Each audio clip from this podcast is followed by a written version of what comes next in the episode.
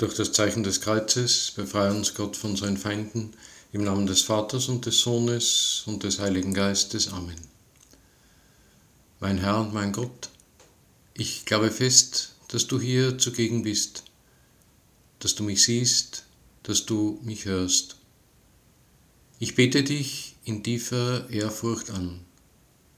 Ich bitte dich um Verzeihung für meine Sünden und um die Gnade, diese Weile des Gebetes so zu halten, dass sie mir Frucht bringt. Maria, meine unbefleckte Mutter, heiliger Josef, mein Vater und Herr, mein Schutzengel bittet für mich. Alle suchen dich. Momentaufnahme. Ausnützung der Zeit. So könnte man für diese Betrachtung heute am fünften Sonntag im Jahreskreis wesentliche Punkte für unser Gebet, für diese Weile des Gebetes nennen. Ideen für das persönliche Beten, wofür diese Betrachtung eine Hilfe sein will. Es ist irgendwie egal, wo und wann und vielleicht auch wie man sie hört. Und diese Punkte, diese Ideen ergeben sich aus den Texten des heutigen Sonntags, die aber wie so oft gleichsam über den Tag des Herrn, also über den ersten Tag der Woche hinausgehen und auch für die anderen Tage dieser Woche zu denken, also zu beten geben können und die sich eigentlich für auf unser ganzes Leben anwenden lassen. Alle suchen dich, so heißt es im Evangelium der heutigen Messe. Wir wollen jetzt schon am Anfang und dann auch später wieder, aber jetzt schon einen Blick auf diese Stelle werfen, auf das Evangelium. Es berichtet mit den Worten des Evangelisten Lukas vom Leben Jesu und zwar, als er unterwegs ist. Da heißt es, ähm, dass, dass nach der Heilung des Schwiegermutter des Petrus als eine einzelne Tat Jesus auch viele andere heilte. Und dann geht er am nächsten Tag in aller Früh beten. Und als die Jünger ihm sagen, alle suchen dich, bleibt er nicht dort, sondern, wie es an dieser Stelle heißt, er antwortete, lasst uns anderswohin gehen, in die benachbarten Dörfer, damit ich auch dort predige, denn dazu bin ich gekommen. Und er zog durch ganz Galiläa, predigte in den Synagogen und trieb die Dämonen aus. Das ist so etwas wie diese Momentaufnahme. Diese ganze Stelle erzählt vom Leben Jesu an irgendeinem x-beliebigen Tag aus seinem öffentlichen Wirken. Es ist eher am Anfang, denn wir sind da äh, im ersten Kapitel des Markus-Evangeliums. Aber man kann wohl sagen, es ist sozusagen irgendein Tag. Ein Tag von vielen, wie wir sie aus den Seiten der Schrift kennen. Und das heißt also, so war es damals, so ging das, das hat Jesus gemacht. Und wir schauen da für unsere Betrachtung, für unser Gebet dahin, wir betrachten diese Worte, damit wir uns besser in sie hineinversetzen können. Heute Besonders am Sonntag möchte ich Jesus im Gebet nahe sein. Jesus, ich möchte mit dir gehen. Ich möchte alle diese Heilungen erleben, wenn dann die Blinden und die Lahmen und die Aussätzigen und die Besessenen plötzlich erstaunt, voller Freude, jubelnd oder vor Überraschung, vielleicht grübelnd und auf alle Fälle dankbar wieder weggehen. Und ich kann mich auch anstellen. Ich kann mich da dazustellen, vielleicht hineinschwindeln und den Meister bitten, Jesus, heile auch mich. Nicht, dass wir alle so schwer krank wären, dass wir so sehr zu leiden hätten. Aber es hat jeder seine Schlagseiten, seine Verwundungen und seine Schwächen. Und das ist schon der Schwenk der Momentaufnahme von damals in unsere Zeit hinein, ins Heute. Und das ist leicht nachzuvollziehen, dass wir da die Hilfe des Herrn brauchen. Wir jetzt zwischen Corona, Homeoffice, Homeschooling der Kinder, gefährdetem Arbeitsplatz, Impfdrängeleien und der Frage, wie geht's weiter? Da sind wir gleichsam eingezwängt, so wie Jesus könnte man sagen, zwischen den Nöten der Leute da eingezwängt war. Und da brauchen wir seine Hilfe, wie wir äh, das im Tagesgebet der Messe heute hm, auch sagen, wie wir, wie die ganze Kirche und wir in der Kirche bitten. Da heißt es, bleibe uns nahe in jeder Not und Gefahr und schütze uns. Im Schreiben Patris Corde mit dem Papst Franziskus das heutige Jahr, das Jahr 2021, beginnend am 8. Dezember des letzten Jahres, zum Josefsjahr erklärt hat und indem er den heiligen Josef als Vorbild und Fürsprecher den Gläubigen, man könnte sagen, eindringlich hinstellt, da verweist er auf die Bereitschaft des, wie er ihn auch bezeichnet, des Protagonisten ohnegleichen in der Heilsgeschichte. Auf die Bereitschaft des heiligen Josef, das Unerwartete, das überraschend Kommende anzunehmen. Er sagt da unter Punkt 4 des Schreibens, wie rätselhaft es ihm auch erscheinen mag, er nimmt es an, übernimmt Verantwortung dafür und versöhnt sich mit seiner eigenen Geschichte. Und dann verweist der Papst auf das, worum wir Jesus um Heilung bitten können. Er sagt, wenn wir uns nicht mit unserer Geschichte versöhnen, werden wir auch nicht in der Lage sein, den nächsten Schritt zu tun, denn dann bleiben wir immer eine Geißel unserer Erwartungen und der daraus resultierenden Enttäuschungen.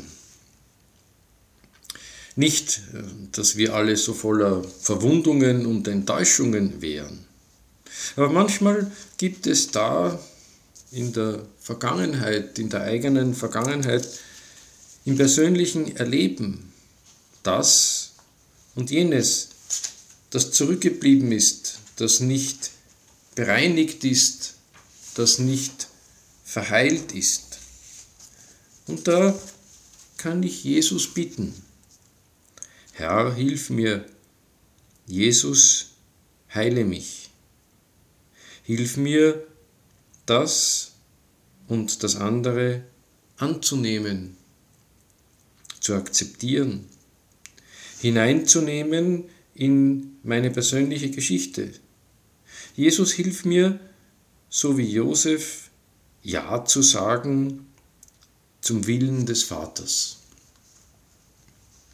Und dazu können wir nach den Worten des Papstes auch um die Gabe der Stärke bitten, die Gabe vom Heiligen Geist.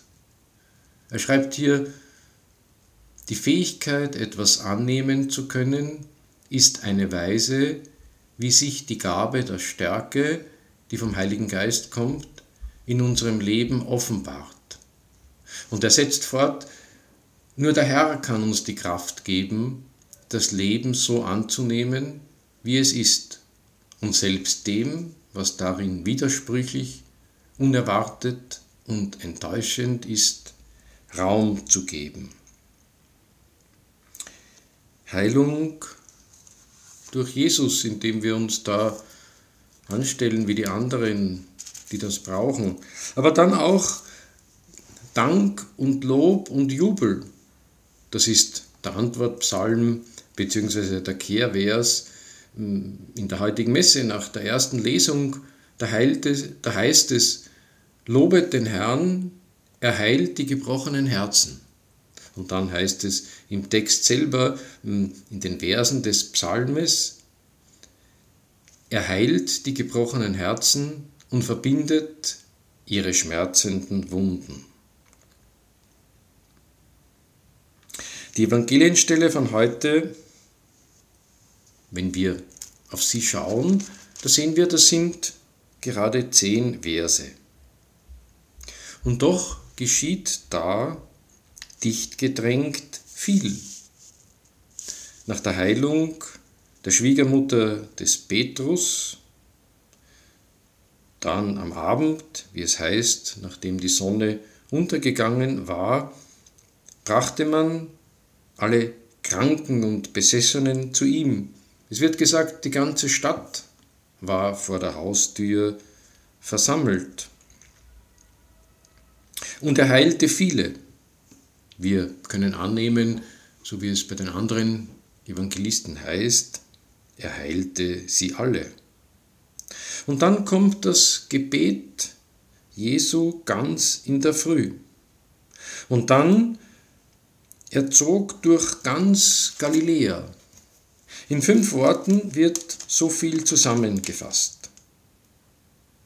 Und wenn man über diese Stelle sozusagen das Prisma der Zeit legt, erkennt man, und das ist eigentlich schon der dritte unserer Betrachtungspunkte von heute, erkennt man, wie Jesus die Zeit nützt.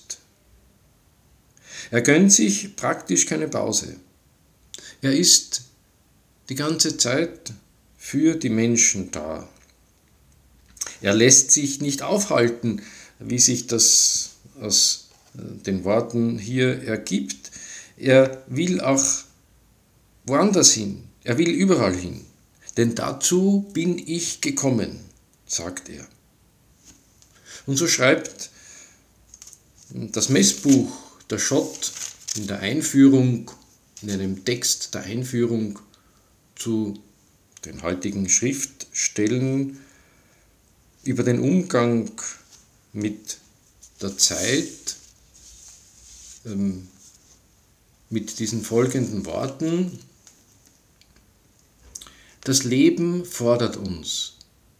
Wir haben keine Zeit, sagen wir. Wahr ist, wir haben keine Zeit zu verlieren. Die Zeit unseres Lebens ist kostbar und es ist kurz. Und diese Stelle umschreibt das Verhalten Jesu dann in, mit diesen Worten. Jesus hat uns gezeigt, was ein Menschenleben sein kann. Dienst für die Menschen bis zum Äußersten und immer wieder der Weg zur Quelle, die vollkommene Hinwendung zum Vater. Dazu ist die erste Lesung aus dem Buch Iob wie ein Echo. Tief seufzt der Verfasser über die Mühe des Lebens. Ist nicht Kriegsdienst des Menschen Leben auf der Erde? Sind nicht seine Tage die eines Tagelöhners? Dann heißt es weiter, so wurden Monde voll Enttäuschung mein Erbe und Nächte voller Mühsal teilte man mir zu.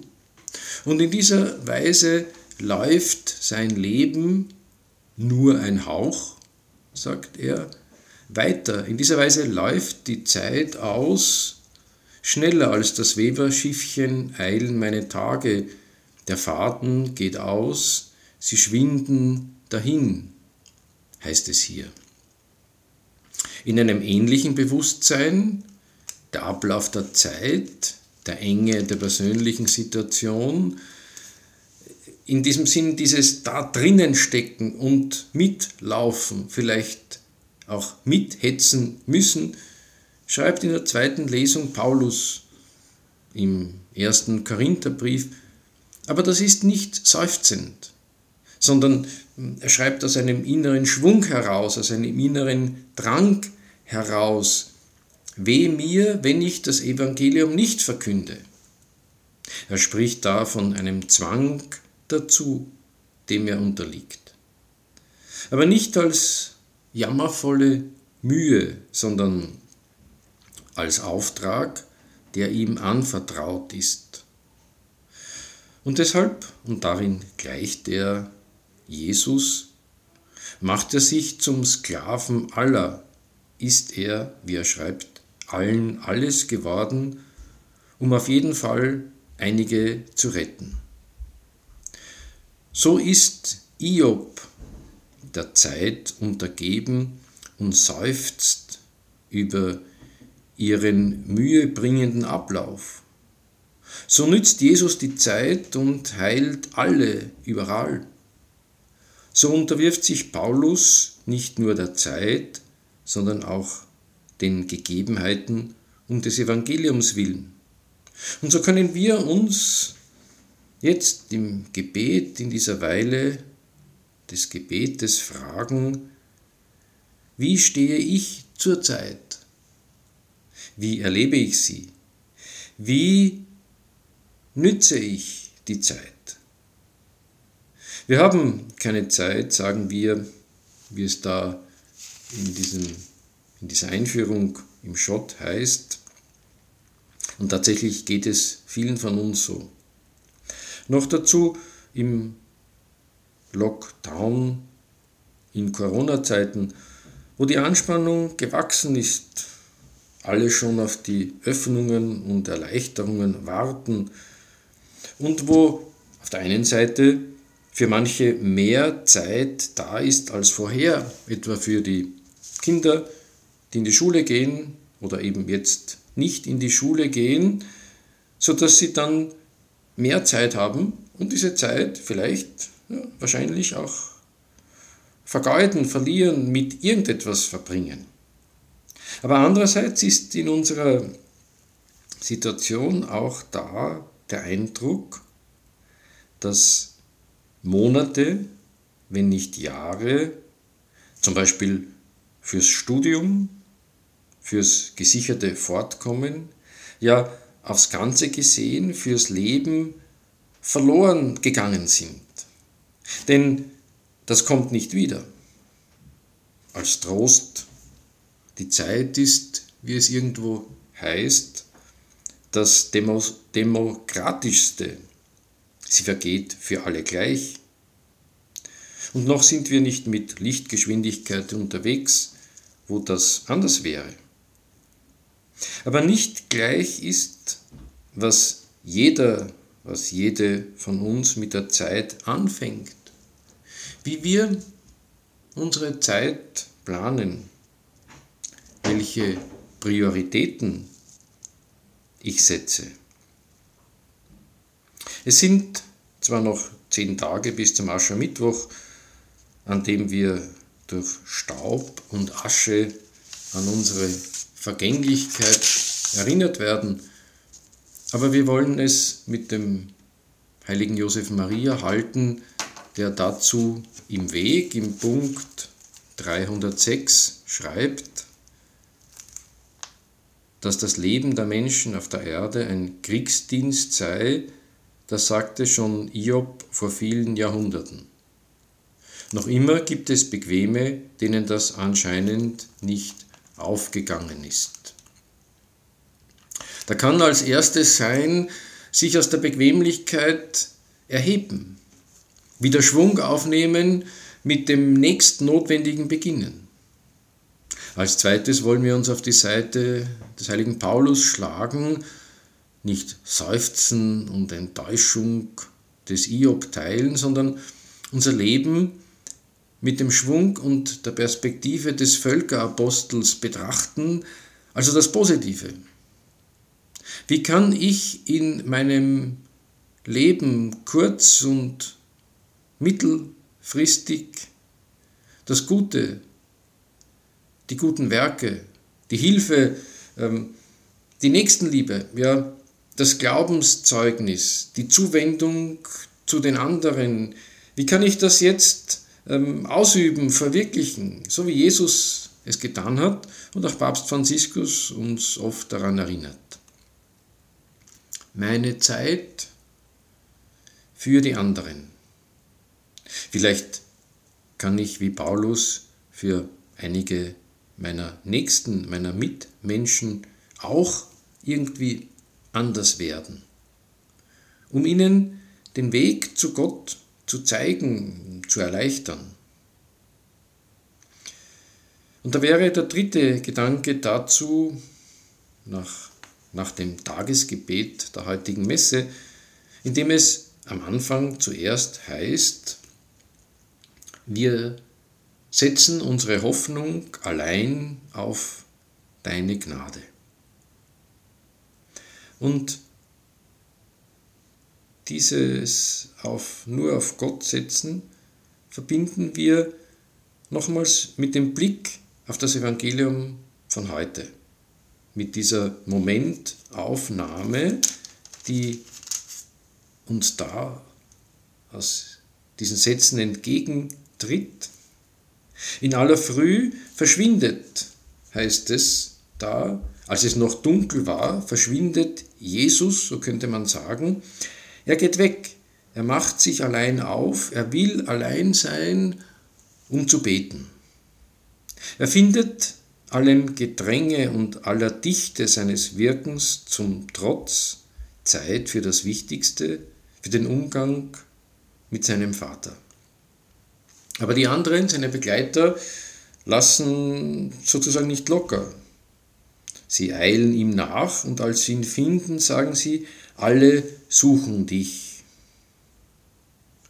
Da kann ich mich jetzt im Gebet fragen, ob auch ich die Zeit so nütze wie Jesus und Gott suche. Suche ich ihn?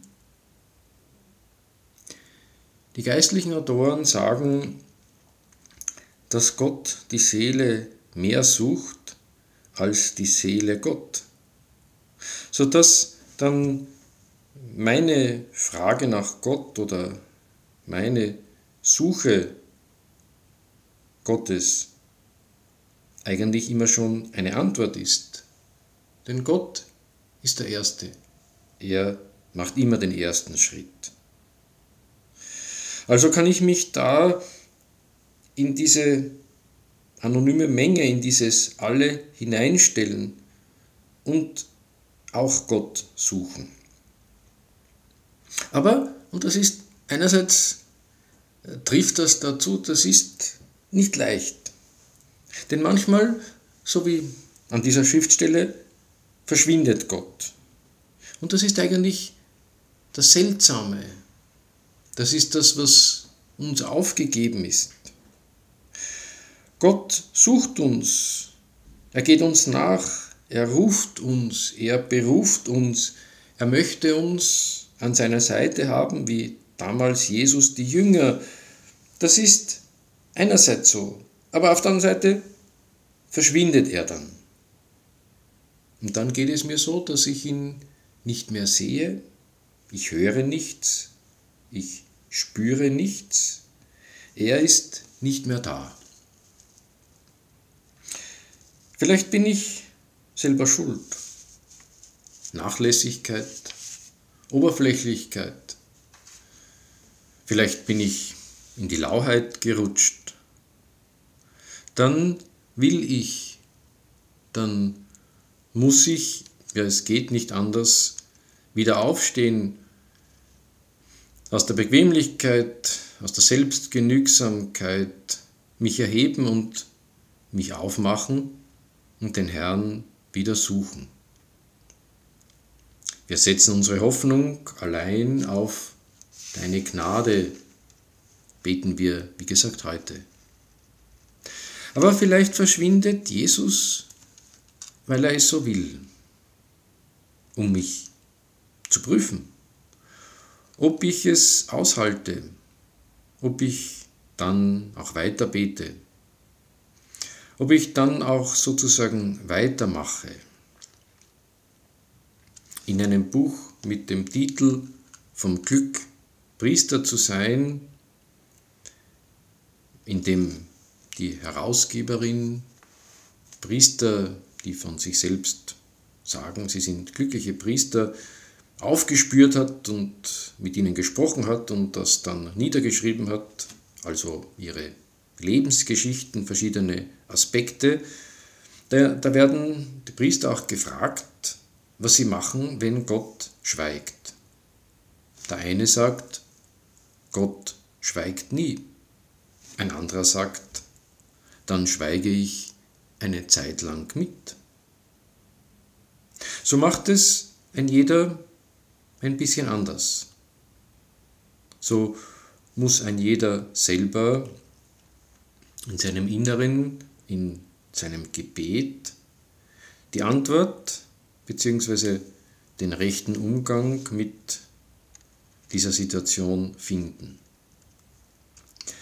Aber wie einmal der Titel eines Seminars gelautet hat, die Suche nach Gott hört nicht auf. Und man wird hinzufügen müssen, sie darf nicht aufhören. Ein zweiter Gedanke dazu ist aber, wenn man hört, alle suchen Gott, suchen die Menschen wirklich Gott? Ein Blick rundum auf die Gesellschaft, auf die Situation der Kirche, auf die Zahl der Gläubigen gibt zu denken, ja, lässt das eigentlich bezweifeln. Nicht alle suchen Gott. Manchmal denkt man sich dann, ja, wo sind die Menschen eigentlich, die Gott suchen? Zwar habe ich in verschiedenen Zusammenhängen öfters gehört, haben mir öfters Leute gesagt, alle suchen, auch die Jungen, die suchen alle. Und dann habe ich mich eigentlich gefragt, wissen Sie überhaupt, dass Sie suchen? Wo suchen Sie? Und vielleicht auch, wie könnten Sie darauf kommen, dass Sie suchen könnten, dass sie vielleicht suchen sollten. Da können wir am Ende dieser Betrachtung nochmals die Ideen untereinander verbinden. Nützen wir die Zeit, die wir haben, indem wir Jesus bitten, dass wir so wie der heilige Paulus, wie er es sagt, allen alles werden. Damit sich durch uns, unseren Mitmenschen, diese positive Lebensperspektive auf Gott hin öffnet, damit sie anfangen, damit auch sie anfangen, Jesus zu suchen. Möge ihnen da im Jahr des heiligen Josef der Vater Jesu vor den Menschen den Weg zu seinem Sohn zeigen. Möge Maria durch ihre Fürsprache für uns alle bei Jesus eintreten. Ich danke dir, mein Gott, für die guten Vorsätze, Erregungen und Eingebungen, die du mir in dieser Betrachtung geschenkt hast. Ich bitte dich um deine Hilfe, sie zu verwirklichen. Maria, meine unbefleckte Mutter, heiliger Josef, mein Vater und Herr, mein Schutzengel, bittet für mich.